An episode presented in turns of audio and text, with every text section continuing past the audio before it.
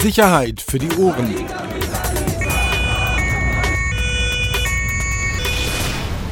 Der Podcast aus Berlin. Herzlich willkommen.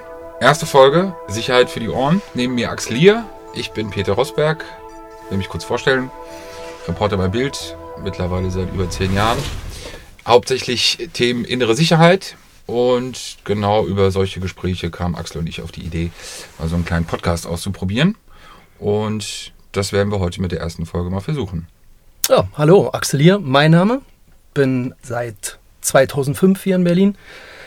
Ähm, seitdem auch Polizeireporter, bin seit 2010 bei Bild und seit 2013 gleichzeitig bei der BZ ähm, und kümmere mich auch um die innere Sicherheit in dieser Stadt und habe leider keinen Facebook-Eintrag, also keine Facebook-Reporter-Seite und ich komme auch nicht dazu, was aufzuschreiben.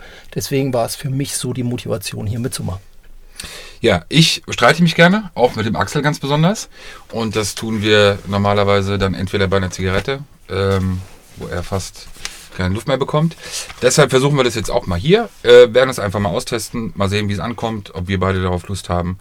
Wir versuchen ähm, regelmäßig, unregelmäßig zu sein, werden auf jeden Fall häufiger äh, kommen, beziehungsweise die Abstände nicht zu groß werden zu lassen. Hauptsächlich aktuelle Themen hatten wir uns vorgenommen, einfach zu besprechen. Vordergründig natürlich aus Berlin, aber auch Themen, die bundesweit interessant sein werden, wie irgendwann mal bestimmt Rockerkriminalität beziehungsweise Rockerclubs.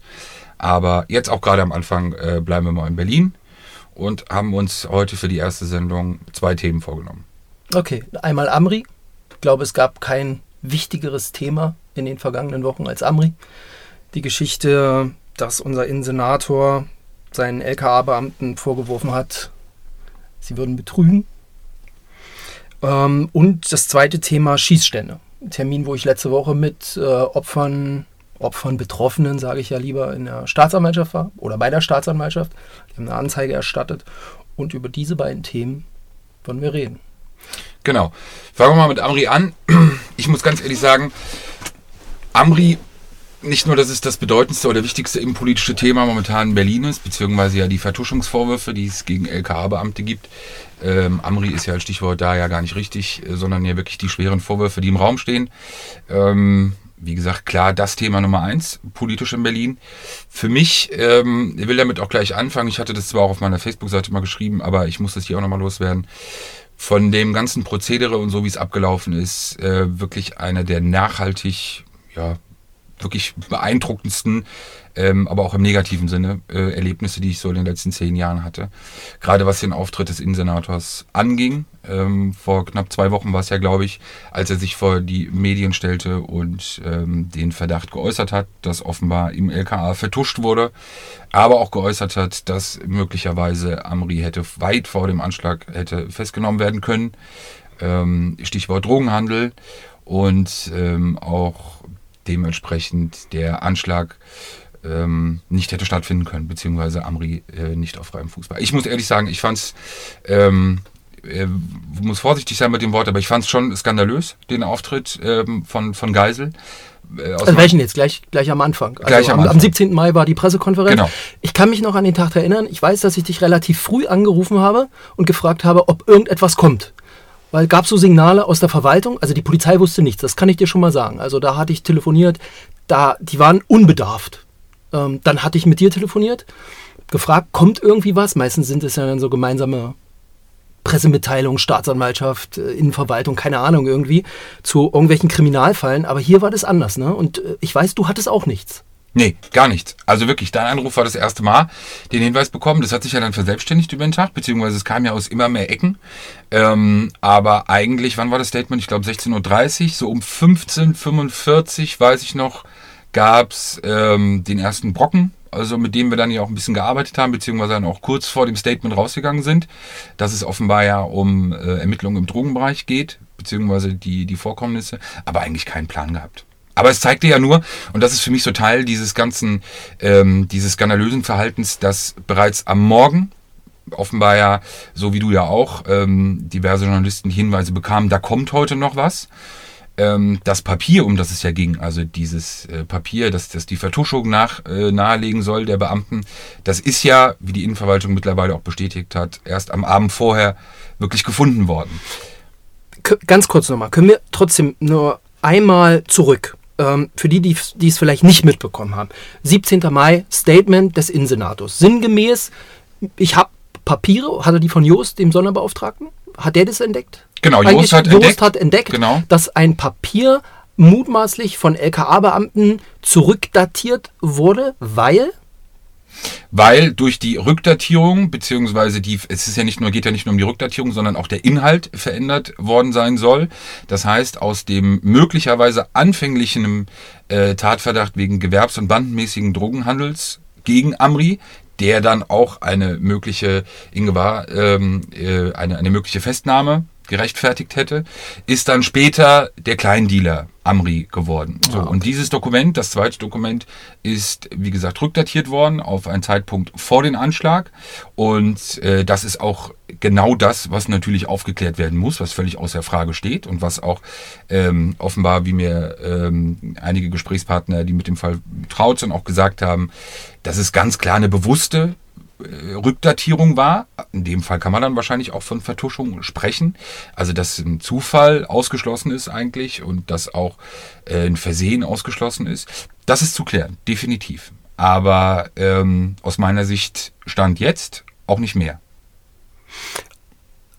Geisel ist dann ein paar Tage später vor die, oder hat äh, seine LKA-Mannschaft zusammengetrommelt im Präsidium, also am Platz der Luftbrücke, und hat vor denen gesprochen und hat ihnen nochmal erklärt, ähm, warum er das gesagt hat. Ist er da schon zurückgerudert? Also er ist in dem Sinne zurückgerudert, dass, ähm, und das muss man so offen sagen, dass er dort auch ganz bewusst offenbar ähm, die Unwahrheit gesagt hat. Also wir wissen ja, wir haben auch ähm, Aufzeichnungen von seiner Rede vor den LKA-Beamten, dass er sich dahingehend gerechtfertigt hat, warum er überhaupt an die Öffentlichkeit gegangen ist. Und auch in dieser Deutlichkeit und auch in dieser Schärfe seiner Vorwürfe hat er vor den Mitarbeitern des LKA behauptet, dies hätte er machen müssen, weil ähm, Bild und BZ bereits äh, im Besitz dieser Dokumente gewesen wären und wenn er es nicht gemacht hätte, dann hätten wir veröffentlicht. So, und das ist ja de facto falsch. Es Also gab- ha- haben wir die Dokumente gehabt. wir haben sie nicht gehabt. Wir haben sie nicht gehabt. Wir haben ja auch keine Also, Anfrage. aber, aber meint er uns wirklich? er hat ja Bild und BZ gesagt. Ah, okay. Also im Ich habe immer, hab immer so nach Medienberichten. Äh. Nein, nein, Bild und BZ fielen explizit äh, in dieser Rede an, an, die, an die Beamten. Es ist auch so gewesen an dem Tag seines Pressestatements, dass wir, wie gesagt, recht früh auch ähm, einen Artikel veröffentlicht hatten und ähm, klargestellt hatten, welche Richtung das Ganze wohl geht. Es ist aber de facto nicht so, dass wir diese Dokumente hatten, vor allem auch nicht zu diesem Zeitpunkt. Wir haben auch keine Frage, Anfrage gestellt an die Innenverwaltung. Ähm, heißt, er ist definitiv zurückgerudert. Er hat den Eindruck erweckt, er hätte gar nicht anders können, weil er unter Druck der Medien gestanden hätte, also von uns, Bild und BZ. Und das ist nachweislich einfach falsch. Und äh, für mich zeigt es einfach, dass offenbar ja schon ähm, man in der Innenverwaltung gemerkt hat, nach dem Auftritt und auch der Resonanz, beziehungsweise ja auch, wie es medial ankam, seine Ansage. Ähm, und gerade der Vorwurf, dass der Anschlag möglicherweise hätte verhindert werden können, ähm, dass man definitiv zurückgerudert ist. Und das aber in einer Art und Weise, also ich glaube einfach, aber das ist so ein grundsätzliches Ding, wenn man sich einfach mal hinstellen würde, auch eine Woche später, finde ich, kann man das machen und sagt, Leute, passt auf, ob jetzt an die Mitarbeiter des LKAs oder auch an die Öffentlichkeit, Leute, passt auf, ich bin einfach mal ein bisschen zu weit aus dem, habe mich zu weit aus dem Fenster gelehnt, ähm, war zu viel, ich war vielleicht auch überfordert in der Situation, was auch immer. Ich glaube ganz im Ernst, dass es jedem Politiker gut tun würde, so eine Offenheit oder auch so eine Ehrlichkeit zu zeigen. Ähm, und auch Thema Glaubwürdigkeit, glaube ich, man, man sowas vieles gewinnen könnte und nicht mit so einer krampfhaften Rumeierei. Aber ich habe Geisel jetzt in, in den äh, Wochen vor dieser Causa jetzt nicht als Typ erlebt, der, der irgendwie was gegen Polizisten hat, ja, gegen, gegen seine Leute. Also ich hatte eher das Gefühl, der war auf vielen Veranstaltungen, viel Feuerwehr, viel Polizei, hat sich überall gezeigt. Ähm, ich meine, der wäre doch der Letzte, der, also aus meiner Sicht, der wäre doch wahrscheinlich der Letzte, der dann plötzlich so Breitseite fährt äh, äh, gegen die eigenen Beamten. Von wem wird er beraten? Also wer, wer motiviert ihn dann, so einen Schritt zu tun? Also so, so schnell auch. Soweit wie ich es weiß, gab es ja auch nicht mal vorher eine Absprache mit der Staatsanwaltschaft. Genau. Also man hätte ja auch mal anrufen können da drüben äh, in Moabit und sagen können, äh, hört mal, wie sieht's denn aus? Aber dazu ist es ja offenbar gar nicht gekommen. Genau, also aber auch nicht, nicht nur der Absprache vor diesem Statement, sondern auch keine Gespräche inhaltlicher Art. Man hätte ja, und die Generalstaatsanwaltschaft war ja damals zuständig, und gab ja auch den Auftrag, diese Drogenermittlungen gegen Amri einzuleiten. Man hätte ja einfach mal fragen können, als das Papier aufgetaucht ist. Leute, wie war das denn eigentlich damals? Wie weit wart ihr? Was habt ihr denn wirklich in der Hand gehabt? Ich glaube, dass so eine inhaltliche äh, Rücksprache schon vonnöten gewesen wäre und auch definitiv wichtig gewesen wäre. Gebt ihr aber völlig recht. Und wir beide kennen ja ähm, schon noch ein paar Leute aus, aus, aus den Sicherheitsbehörden. Ich glaube, das kann ich nur aus meinen Gesprächen festhalten, als klar war, dass Geisel übernimmt, erstmal bei vielen, ups, so im Dezember. Völlig fachfern, also keinerlei wirkliche Erfahrung. Ja, aber komm, dafür hat er Ackmann, ne? Ackmann ist ja Absolut, ein absoluter Profi. Also eigentlich ist er mein kleiner, stiller, heimlicher Innensenator. Absolut, Ackmann ich dir ja, völlig recht. Aber was der hat alle den glauben, losgeholt, weißt du, der kennt sich Genau. aus. Der, wenn ich den im Ver- Verfassungsschutzausschuss erlebe, ist der ein Profi hoch 10, auch Innenausschuss. Der, der kennt die Zahlen, der kennt, der kennt die Abläufe. Also äh, das war ja genau das, was ja viele überrascht hat. Zum einen die Personalien, die die Geisel gemacht hat, die auch absolut wirklich sinnvoll waren. Äh, zum anderen aber auch sein eigenes Auftreten. Gebe ich dir völlig recht, was du gerade gesagt hast. Viele, auch bis in die bis in die Behördenspitze, waren ja wirklich überrascht, wie interessiert er sich gezeigt hat, an wie vielen Runden er teilgenommen hat. Ich weiß, dass er auch ähm, sich gerade nach dem Anschlag ähm, an sehr, sehr vielen Runden äh, beteiligt hat, äh, die unter Leitung des LKA-Chefs Steyhoff waren, einfach weil er wirklich ein Gefühl dafür bekommen wollte, wie läuft das eigentlich, wie laufen solche Ermittlungen ab, wie weit ist man. Also da waren wirklich schon viele beeindruckt. Ich glaube, das Grundproblem in der aktuellen Situation ist einfach, man darf trotzdem nicht vergessen, dass er erst seit ein paar Monaten im Amt ist. Wir reden über eine, eine Thematik, ähm, die ohne wirkliche Erfahrung oder Sachkenntnis schon schwer einzuschätzen ist. Ähm, ist ja auch so, dass es in seinem Umfeld jetzt außer den beiden Staatssekretären, glaube ich, sonst auch niemanden gibt, der einfach über Erfahrungen im innenpolitischen Bereich oder Sicherheitsbereich verfügt. Dann bist du in der Situation, dass du ein Dokument findest, wie Jost es ja getan hat, das wirklich viele Fragen aufwirft, ganz klar. Aber ich glaube, bei der Einschätzung beziehungsweise bei der Würdigung hat man sich eben diese Zeit oder diese, diesen Raum nicht gelassen. Das hat man auch ganz klar gemerkt. Ich war zwar selber nicht vor Ort, aber Kollegen, die dabei waren äh, bei der Sondersitzung des Innenausschusses, die es danach ja gab und das auch Thema war, Jost wirkte schon auch überrascht von äh, der von dem Vorpreschen beziehungsweise von dem Vorgehen Geisels und äh, Jost hat sich auch im Innenausschuss deutlich deutlich zurückhaltender geäußert ähm, zum Thema Rückschlüsse ziehen, ähm, als es Geisel gemacht hat. Ähm, und ich glaube, das sind dann Indikatoren, die einfach äh, den, den Verdacht für mich oder den Verdacht für mich nahelegen. Ähm, man hat sich zu wenig Zeit genommen, man hat sich warum auch immer getrieben gefühlt. Vielleicht wollte man noch einfach. ähm, Also das Argument ist ja, nehmen wir mal an, wir hätten es veröffentlicht. Also man hat den Eindruck, wir haben die Papiere, wir hätten es veröffentlicht und hätten dann äh, Geisel und Co. vor uns hergetrieben und hätten gesagt, guck mal hier, Innensenator weiß oder weiß vielleicht auch nicht, wird nicht informiert. Ähm, Aufklärungswille bei Amri scheint ja äh, nicht so dolle zu sein. Ich glaube, das war die große Angst. Ja, die könnte ich auch verstehen, wenn es denn so gewesen wäre.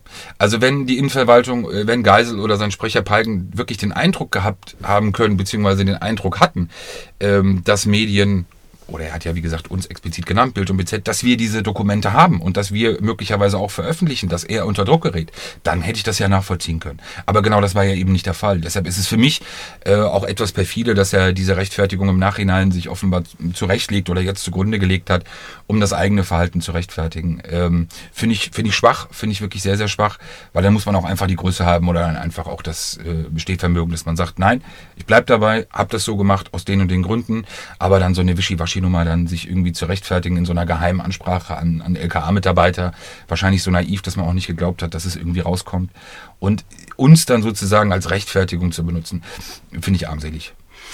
Lass uns noch mal über die Auswirkungen reden. Ähm, wie ist die Stimmung am LKA? Also Stimmung ähm, ist ja jetzt auch kein großes Geheimnis, sollte jetzt auch wahrscheinlich nicht der, der, der Gradmesser sein. Stimmung ist natürlich beschissen. Ähm, das muss man ganz klar sagen, weil es einfach auch ein außerordentliches, wirklich ein außerordentliches, ähm, ein außerordentlicher Auftritt war, was auch die Signalwirkung nach innen anging. Man darf das nicht vergessen, bei allen Fehlern, die ähm, an dieser Stelle auch passiert sind, beziehungsweise auch von Mitarbeitern gemacht wurden. Ähm, es ist ja trotzdem in der Tat so, dass sowohl vor dem Anschlag als auch nach dem Anschlag mittlerweile jetzt seit über einem Jahr wirklich Dutzende Mitarbeiter des LKAs äh, mit dem Fall Amri betraut sind. Es ist ja nicht so, dass er nicht auf dem Schirm war. Es ist ja nicht so, dass man vorher nichts gemacht hat. Es ist ja nicht so, dass, dass es auf einmal wie Kai aus Kiste kam. Nein, er war ja auf dem Schirm. Man hat ja vorher schon viel gemacht. Einer von vielen, muss man vielleicht auch mal Einer von ne? vielen. Also wir haben ja nicht nur einen Gefährder. Ne? Also Das kommt ja auch noch dazu, dass es ja auch gerne vergessen wird. beziehungsweise dann ja auch der Eindruck entsteht, äh, auch in der öffentlichen Debatte immer so, ja, warum kann man so jemand nicht dann wirklich die ganze Zeit observieren? Ja, ist ja auch, äh, ist ja auch ähm, absurd, den Eindruck auch zu erwecken, dass das überhaupt möglich sei. Und das ist bei Amri schon sehr lange, über sehr viele Wochen passiert. Man hat's gemacht, wirklich rund um Was die schon Uhr. gut ist. Was Also schon mir gut hat ist. neulich mal einer erzählt, von denen, die solchen Leuten hinterherlaufen, das ist jeden Tag äh, Observationsbingo. Also man kommt morgen hin, sucht sich einen aus und dann ist der wichtig. Dann ist man zwei Tage an ihm dran, vielleicht. Dann kommt schon der nächste. Also längerfristig an nur einer Zielperson dran zu bleiben, das, das funktioniert schon gar nicht. Genau, dafür hast du ja dann logischerweise die Sachbearbeitung und dann irgendwie auch die Hoffnung, dass halt einfach nichts in dieser Zwischenzeit passiert. Das ist ja de facto auch so. Du hast ja bei Amri kam ja noch dazu der, der ständige Wechsel zwischen, äh, zwischen NRW und Berlin. Dürfen wir auch nicht vergessen, dieses ständige Hin- und Herreisen. Ähm, also Stimmung ist, zu deiner Frage zurückzukommen, Stimmung ist wirklich schlecht, weil jetzt unabhängig von den Fehlern, die passiert sind, natürlich äh, die Kritik sehr pauschal war von Geisel, auch, auch das Angehen der Beamten sehr pauschal ähm, war. Wie ich jetzt nur gehört habe, ist ähm, auch der eine Beschuldigte jetzt in diesem Verfahren, also der LKA-Beamte, der der Strafvereitelung beschuldigt wird, wohl auch intern jetzt schon unter massiven Druck geraten. Ähm, er wird natürlich anwaltlich vertreten, hat offenbar aber auch schon ausgesagt, also soll auch schon von der Staatsanwaltschaft vernommen sein. Das muss man dazu auch mal sagen. Es ist wirklich außerordentlich, wie schnell dieses Verfahren abläuft. Ähm, wir hatten ja darüber berichtet, dass ja auch Durchsuchungen stattgefunden haben, Sicherstellungen auch, auch von Handys. Das ist auch etwas, was bei den Mitarbeitern des LKHs wirklich für Verwunderung gesorgt hat. War nicht der eine Kollege des LKA, der war doch im Urlaub sogar, ne? Der war im Urlaub, genau. gelesen. Aber- genau. Und dann direkt nach seiner Rückkehr ähm, ist er dann auch empfangen worden, beziehungsweise musste Am dann auch ähm, meines Wissens nach am Flughafen, genau, direkt. Ähm, aber viele wundern sich halt darüber, sie kennen das aus eigenen Verfahren, ob das jetzt im Drogenbereich ist oder organisierte Kriminalität, wie oft man teilweise auf Beschlüsse wartet, beziehungsweise Beschlüsse braucht, um Durchsuchungen stattfinden zu lassen, die dann abgelehnt werden. Und in diesem Fall, also in diesem Verfahren gegen die Beamten, geht das halt alles schon wirklich sehr schnell. Das hat am Anfang meinen Infos nach auch nochmal ein bisschen auf die Stimmung gedrückt, so nach dem Motto, ah, okay, jetzt auf einmal, wenn es gegen uns geht, geht schnell. Ich sehe das ein bisschen anders, ähm, kann das auch verstehen. Also das Verfahren wird ja bei der Staatsanwaltschaft direkt bei der Behördenleitung geführt, was ja auch dafür spricht, wie wichtig man das nimmt. Zeigt aber auch, also die schnellen, auch operativen Maßnahmen zeigen ja auch, dass man das Ding schnell vom Tisch haben will. Also es zeigt ja auch, äh, dass man wirklich jetzt nicht lange irgendwie prüfen will oder sich das anschauen will, sondern nein, direkt medias res und wie gesagt auch mit dem Ziel ergebnisoffen, aber das Ding auch so schnell wie möglich am Ende vom Tisch zu haben. Und ich glaube, das ist genau der richtige Weg. Ähm, und dann wird man am Ende sehen, was von den Vorwürfen geblieben ist. Aber Wahnsinn, aber dieses, äh, dieses Verhältnis da, diese, die, die Stimmung, das ist doch nachhaltig geschädigt. Also ich erinnere ein Beitrag von mir, dass ähm, ja eh schon so viel gerade von den Operativen weggehen wollen. LKA 5, LKA 6, die wollen ja alle die Behörde verlassen. Und das war vor Amri schon so. Das sind, äh, das, die haben, wollen in andere Bundesländer, die wollen zu den Nachrichtendiensten, ähm, die wollen halt weg. Teilweise werden sie ja, also die gerade, ich rede gar nicht von, von denen, von den Abschnitten und so weiter, die haben, äh, die dürfen ja nicht. Ne? Ähm, aber gerade drüben beim LKA, die klagen sich raus aus der Behörde, die klagen richtig, die wollen da halt weg. Und das war vor Amri. Ich weiß gar nicht, wie viele Leute sind jetzt überhaupt mit dieser Aufar mit der internen Aufarbeitung dieses Falls beschäftigt. Das ist, wir haben Also Zahl habe ich keine, aber es sind ja mittlerweile dann auch, wenn der Untersuchungsausschuss kommt, die Taskforce jetzt, die ja dann auch nochmal alles äh, auf links drehen soll. Richtig. Ähm, wir haben ja auch diverse andere Arbeitsgruppen, die ja eh auch schon parallel ähm, arbeiten. Also ich gebe dir völlig recht. Thema Motivation und das ja auch schon vor Amri. Ähm, ist es jetzt nochmal eine spezielle Situation, wenn ich einfach nochmal da die wirklich zahlreichen Gespräche auch zu dem Thema der letzten ein, zwei Wochen sehe. Der Bereich Staatsschutz ähm, ist ja ein bisschen so der, der eigentlich in der öffentlichen Wahrnehmung auch immer ein bisschen, bisschen kurz kommt. Liegt ja auch eigentlich daran, beziehungsweise liegt natürlich auch per se der Sache, die Leute bekommen das ja teilweise gar nicht mit. Also was da an Maßnahmen gefahren wird, äh, wie Maßnahmen gegen Gefährder laufen, was auch verhindert wird, was auch in den letzten ein, zwei Jahren in Berlin wirklich verhindert wurde durch gute Zusammenarbeit. Ähm, ausnahmsweise mal mit anderen Diensten aus anderen Ländern oder auch mit Bundeskriminalamt oder anderen Bundesländern. Also wir hatten ja schon sehr viele Situationen, in denen es sehr wohl ja auch wirklich konkrete Gefahren gab. Und das lief ja bisher wirklich sehr gut. Und jetzt hast du diesen Bereich, LKA 5 äh, Staatsschutz, der natürlich durch den Fall Amri an sich schon angeschlagen ist, muss man ganz klar sagen. Aber, und das darf man auch nicht vergessen, was da bereits seit dem 19. Dezember auch an Überstunden angefallen ist in dem Bereich. Die haben ja Leute nachgezogen aus den einzelnen Direktionen, um sich zu verstärken, um, ein, um überhaupt das Arbeiten einigermaßen aufrechtzuerhalten. bleibt dann alles andere liegen. Klar. Also ich meine, wir haben ja, Klar. kann ja nicht nur um Amri gehen. Also wir haben ja links und rechts äh, G20, kommen ja so ein paar Ereignisse. Da tut sich auch eine Menge. Riga, machen Riga. wir heute nicht zum Thema. Heben wir uns nochmal auf für einen späteren Podcast, aber das bleibt ja nicht liegen. Äh, oder es bleibt liegen. Das, das macht ja niemand. Äh, wer soll es machen? Genau, es bleibt liegen und das ist das, ähm, äh, was mir auch jemand oder ein Beamter letzte Woche gesagt hat. Es ist äh, die, die stetige Arbeit der Priorisierung. Ähm, es ist eben nicht so, dass alles, was auf dem Tisch wird, egal in welchem Bereich bearbeitet wird, sondern es wird natürlich bearbeitet nach Dringlichkeit. Und dementsprechend bleiben natürlich auch liegen. Ganz streng genommen. Ähm, bisschen zugespitzt gesagt, aber müsste man natürlich eigentlich auch in diesen Fällen dann überlegen, Anzeige wegen Strafvereitelung zu machen. Alles, was liegen bleibt, kann nicht bearbeitet werden, kann nicht ausermittelt werden. Aber das ist einfach so, das ist Status quo. Und das muss man wissen, das weiß die Politik, das, das weiß die Behörde. Ähm, man muss es den Leuten einfach nur ehrlich sagen, man muss es offen kommunizieren und nicht den Eindruck erwecken, nein, das ist alles nicht so und das ist alles supi. Ähm, Das ist Pustekuchen, das ist einfach Quatsch. Und jeder, der sich mit der Thematik beschäftigt, weiß das. Ähm, aber es sieht ja auch nicht so aus, als ob sich daran nachhaltig was ändert. Warum hat sich der Müller eigentlich nie geäußert dazu? Macht man das nicht? Habt ihr angefragt? Nee, Müller haben wir nicht angefragt. Müller hat sich aber geäußert. Müller hat sich direkt oder kurz, äh, ich glaube drei Tage nach dem Pressestatement von, von Geisel war, ich glaube es war Sonderparteitag oder Parteitag der Berliner SPD, da hat er sich geäußert und hat auch gesagt, dass er froh ist, dass, äh, dass Berlin äh, oder dass Berlin sich glücklich schätzen kann ähm, über Geisel als Innensenator. Ich glaube, es war noch ein bisschen in der Euphorie ähm, der ersten Tage. Äh, da muss man auch ehrlich sagen, wir Journalisten haben das ja auch nicht sofort überrissen. Wir haben ja auch in den ersten ein, zwei Tagen Da müssen wir ehrlich sein. Also ich erinnere mich an den BZ-Titel. Ne? Ähm, absolut Wo es stand, die Lügner von der Polizei. Das muss man ja auch mal klar und deutlich sagen. Ne? Also da, Absolut.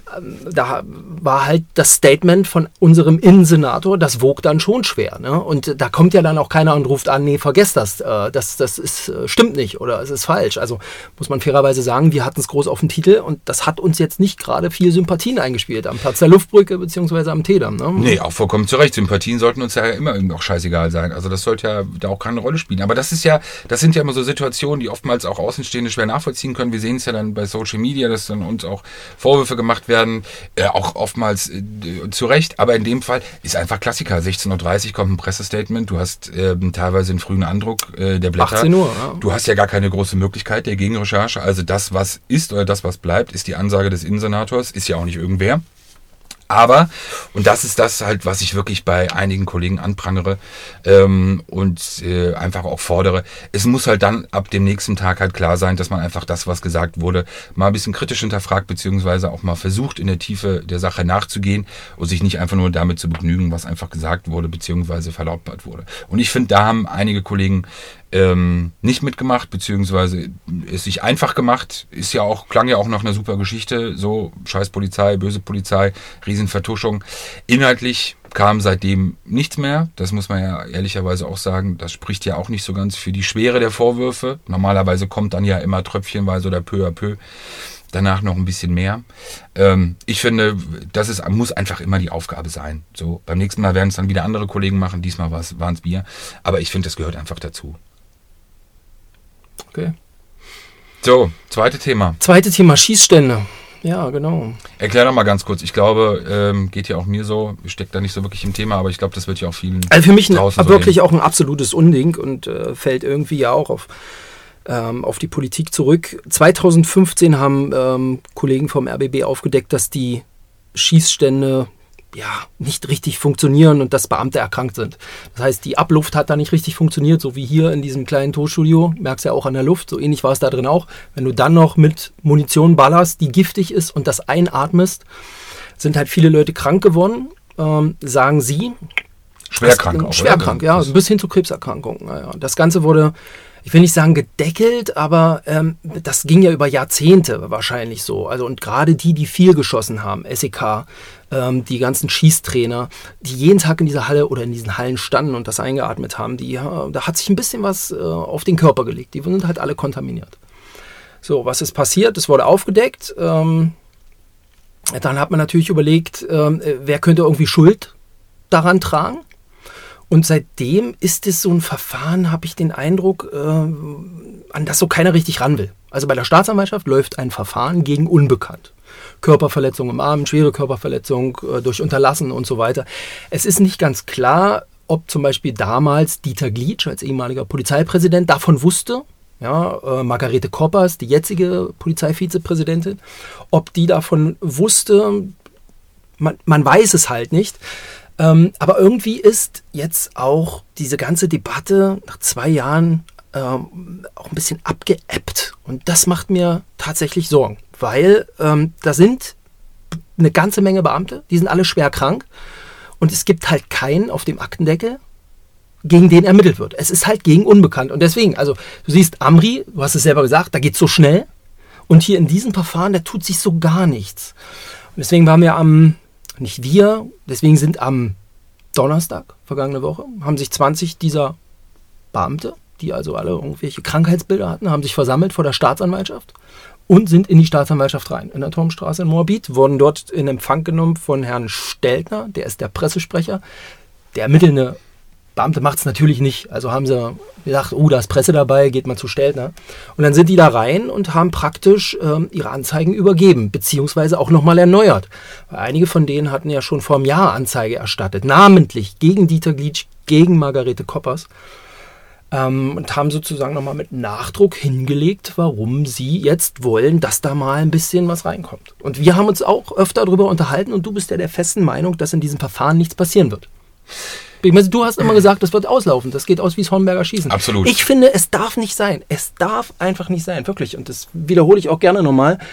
Wenn Beamte, meine eigenen Beamten, während ihrer Dienstausübung irgendwie verletzt worden, und das ist ja offensichtlich hier der Fall, dann muss ich mich doch kümmern. Und da reicht es nicht, irgendwie eine, eine Studie, eine Taskforce und was weiß ich ins Leben zu rufen und äh, dieses Verfahren so, so, so laufen zu lassen. Das ist kein gutes Zeichen. Da gebe ich dir ja völlig recht. Und ich sage das ja nicht, ähm, ich sage, sage ja nicht, dass ich glaube, dass aus dem Verfahren strafrechtlich nichts wird, weil ich das will. Ganz im Gegenteil. Es ist ein absolutes Unding und es ist auch wirklich absolut eine Frechheit, wie in den letzten Jahren damit umgegangen wird. Auch das Desinteresse, muss man ja auch mal ganz klar sagen. Es gibt dann ja irgendwelche Showveranstaltungen teilweise, aber auch aus dem politischen Bereich gibt es ja nur wenige Politiker oder auch nur wenige Vertreter, auch aus dem innenpolitischen Bereich gerade, die sich für das Thema interessieren. Also es gibt ja welche, auch hier Benedikt Lux und auch äh, Tom Schreiber, die ja das Thema auch immer wieder ansprechen und auch zu Recht auch wirklich anprangern.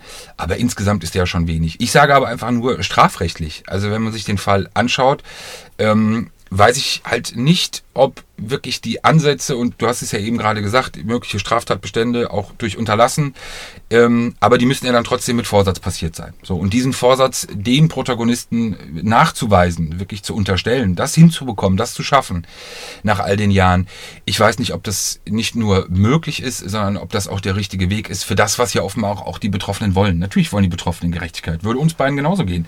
Also wenn ich hier am Arbeitsplatz irgendwie in einem Umfeld ausgesetzt wäre, wo ich nach 10, 15 Jahren merke, ähm, ja, ich habe es irgendwie in der Lunge oder sonst irgendwas. Natürlich will ich Gerechtigkeit. Aber die Frage ist halt, ob das auf dem strafrechtlichen Wege halt jetzt wirklich die sinnvollste, ob das halt wirklich die, die entscheidendste oder ob das wirklich die richtige, richtige Variante ist. Ich zeig dir oder ich ähm, spiele dir mal eine Sache vor, aufgenommen in der Staatsanwaltschaft. Und zwar ähm, ist da einer dieser Kollegen gefragt worden, was er sich jetzt von der Staatsanwaltschaft wünscht und was er selber hat. Nur damit du mal einen Eindruck bekommst, wie das abgelaufen ist eine möglichst schnelle Aufklärung in dem Sinne und äh, ja, dass auch die Leute, die jetzt heute hier nicht stehen können, wie mein Passmann, äh, ja, äh, dass denen schnellstmöglich geholfen wird, weil das ist akut. Da fließen Gelder äh, aus seiner Tasche, die Beihilfe, die sind ja noch an der Beihilfe gekoppelt, äh, die zahlt auch nicht mehr und das geht also in die horrenden Beträge. Der ist krank. Wie bitte? Der ist krank. Ja, dem wurde ich hoffe, er vergelt's mir jetzt gerade, die Blase und die Prostata rausgenommen. Er ist jetzt gerade in der Reha und danach schließt sich dann die Chemotherapie an. Ich hoffe, ich darf das jetzt wirklich sagen, äh, aber das ist eben mein Kumpel, mein Passmann bisher gewesen und diese Konstellation, das weiß ich, die wird nie wieder so stattfinden, wie sie mal noch war vor zwei Jahren. Wenn Sie mal ganz kurz, und dann bin ich auch zu Ende, erzählen, warum, wie es bei Ihnen am Hals damals war, was Sie für Geschwüre bekommen haben und was Sie glauben, dass die Ursache ist. Ja, das ging eigentlich los mit dem, äh, dass mir die Augenfäße äh, geplatzt sind. Meine Tochter hatte mich dann ins Krankenhaus gefahren und dort wurde dann festgestellt, dass ich also nicht nur Bluthochdruck habe, sondern auch äh, akute Atemnot in einer Halsverengung. Und dann in der Röhre musste dann festgestellt werden, dass ich also Wucherungen hatte in der Halsgegend nicht nur die Schilddrüse und die Nebenschilddrüsen sind befallen gewesen, sondern da waren auch Auswüchse an der Luftröhre, die sich innerhalb von vier Monaten von einem halben Zentimeter auf über sechs Zentimeter äh, ja, anwuchsen. Also damit du mal einen Eindruck hast, was, ähm, was da besprochen wurde, also wie es war. Und so hat natürlich dann jeder auch nochmal sein Schicksal da geschildert. Und da sind nur 20 von wer weiß wie viel. Ne? Ähm, es war ziemlich beeindruckend. Und ich glaube, wenn die Behörde da wirklich nichts tut, ähm, weiterhin und äh, da ja, so ein ermittlungstaktischer Stillstand stattfindet. Ähm, allein die Tatorte, also das, was die als Tatorte sehen, im September werden Schießstände umgebaut. Dann gibt es auch den alten Tatort nicht mehr. Das heißt, normalerweise müsste doch jetzt mal einer auch losrennen und an den Schießständen Proben nehmen, untersuchen, was weiß ich, Sachen machen, feststellen, was ist da wie kontaminiert, hin und her. Das wird es dann im September nicht mehr geben, weil es die Tatorte nicht mehr gibt. Und da finde ich, ist echt Zeit in, Versuch, in, in Verzug. Das ist ein schwieriges Thema. Was ist dein Verdacht? Was glaubst du? Warum ist, warum ist aus deiner Sicht so zögerlich, ich will da gleich noch kurz was sagen, aber warum ist aus deiner Sicht so zögerlich oder ja, so zaghaft angegangen wird, das Thema? Scheitert es am Geld am Ende? Wieso am Geld? Naja, da müsste da, ich meine, wenn dann klar wird, dass jemand das in Kauf genommen hat, obwohl man wusste, dass die Schießstände nicht funktionieren, nicht richtig funktionieren, dass es zulasten der Gesundheit geht, ähm, dann kommen ja wahrscheinlich auch Klagen auf das Land zu. Und das kostet ja einfach dann einen Haufen Asche. Ich meine, kann man ja hochrechnen. Ich weiß es nicht. Vielleicht will man es auch politisch einfach nicht.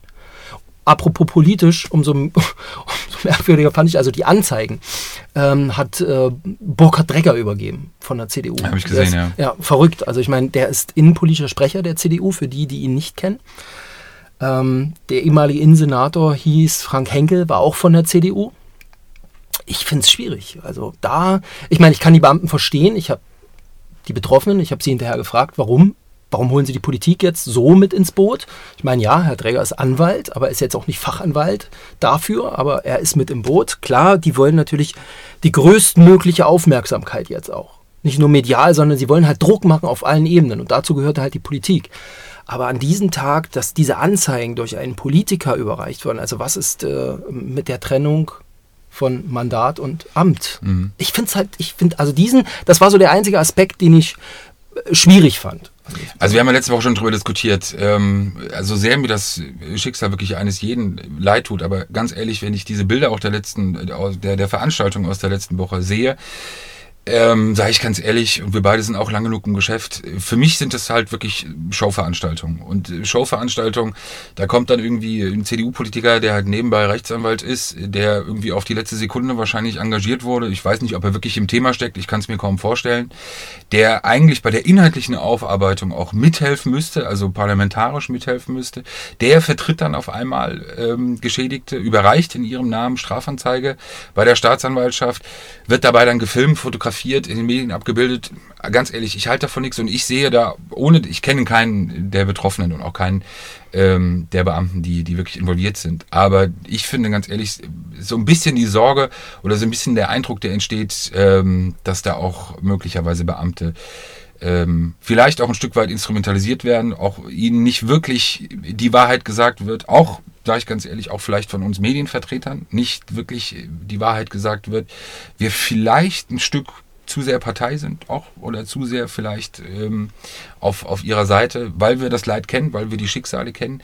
Aber ähm, von diesen Veranstaltungen da bei so einer Staatsanwaltschaft reinzugehen, natürlich ist es beeindruckend, aber ganz ehrlich halte ich davon nichts. Und vor allem, das dann so medial zu begleiten, ich finde es dann immer schwierig, weil ähm, ich kann mir kein Urteil darüber bilden. Läuft das Verfahren richtig, läuft es falsch, läuft es wirklich gut, da habe ich Ja, aber ganz ehrlich, Peter, aber nochmal, also die Typen, also die Kollegen, die da waren, äh, von den Betroffenen, die dann gesagt haben, wir haben noch nicht mal eine Eingangsbestätigung für unsere Anzeige bekommen. Da fragst du dich doch auch, ey, das ist doch das Geringste. Sie sind niemals angehört worden. Ich meine, sie sind Opfer einer Straftat, vermutlich. Ja, also dann, da, da kam es niemals zu einer Vernehm zu einer Anhörung. Keiner wollte irgendwas genaueres haben, wie gesagt, und da die Anzeigen liefen ja schon. Ich finde, das kann eine Behörde auch nicht machen. Ich meine, da sind Säckis dabei, die haben irgendwie 20 als Teamführer, keine Ahnung, die haben da 20 Jahre ihren Arsch hingehalten. Personenschützer, auch für die Politiker. Und am Ende kriegen die nicht mal eine Anzeigenbestätigung für ihre Anzeige. Und ich finde wirklich, das geht nicht. Dann muss man sich nicht wundern, wenn man händeringend nach Nachwuchs sucht. Äh, jedes Mal, wenn so eine Geschichte in der Zeitung steht, würde ich als, als junger Mann, als junge Frau, würde ich auch sagen, äh, ich gehe nicht zu einer Behörde, wo ich meinen Kopf hinhalte und am Ende läuft da was nicht richtig und kriegt den Arschtritt. Also, Da gebe ich dir völlig Scheiß. recht, aber das ist ja dieses, auch dieses Grundproblem, geringe Wertschätzung und das muss man ja schon sagen, das hat ja wirklich auch deutlich zugenommen, geringe Wertschätzung der Arbeit der Polizei, äh, Arbeit der Beamten. Da finde ich aber ganz ehrlich viel aufregender, also für mich ganz persönlich, wenn ich sehe oder wenn so ein Fall bekannt wird oder wenn klar ist, wir haben hier kontaminierte Schießstände, jetzt mal unabhängig von Ermittlungen strafrechtlichen oder zivilrechtlichen, aber eins muss doch klar sein, als Behörde muss doch dann sofort gesagt werden, Leute, was ist denn hier los? Also auch aus der Behördenspitze, kann ja wohl nicht sein. Unsere Jungs, unsere Frauen hier möglicherweise vergiftet oder sonst irgendwas, das muss aufgeklärt werden, jetzt mal unabhängig von irgendwelchen ähm, Forderungen, die möglicherweise gestellt werden, aber natürlich muss doch einfach ein Umfeld geschaffen werden dann auch und das ist ja auch eine Wertschätzung, in der Beamte ausgebildet werden können, in der sie trainieren können, in der sie einfach ihre Arbeit verrichten können, von der wir ja alle leben bzw. profitieren.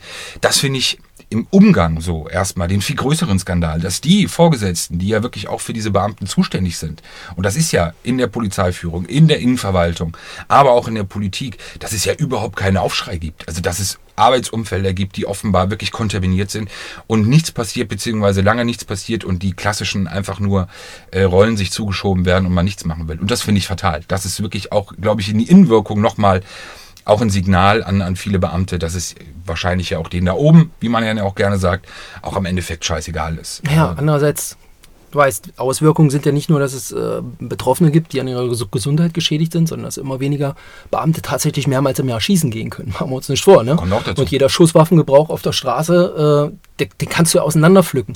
Brauchst ja nur mal fragen, wie oft der betreffende Beamte, der demnächst seine Wumme gezogen hat und äh, geschossen hat, wie oft der eigentlich schießen war.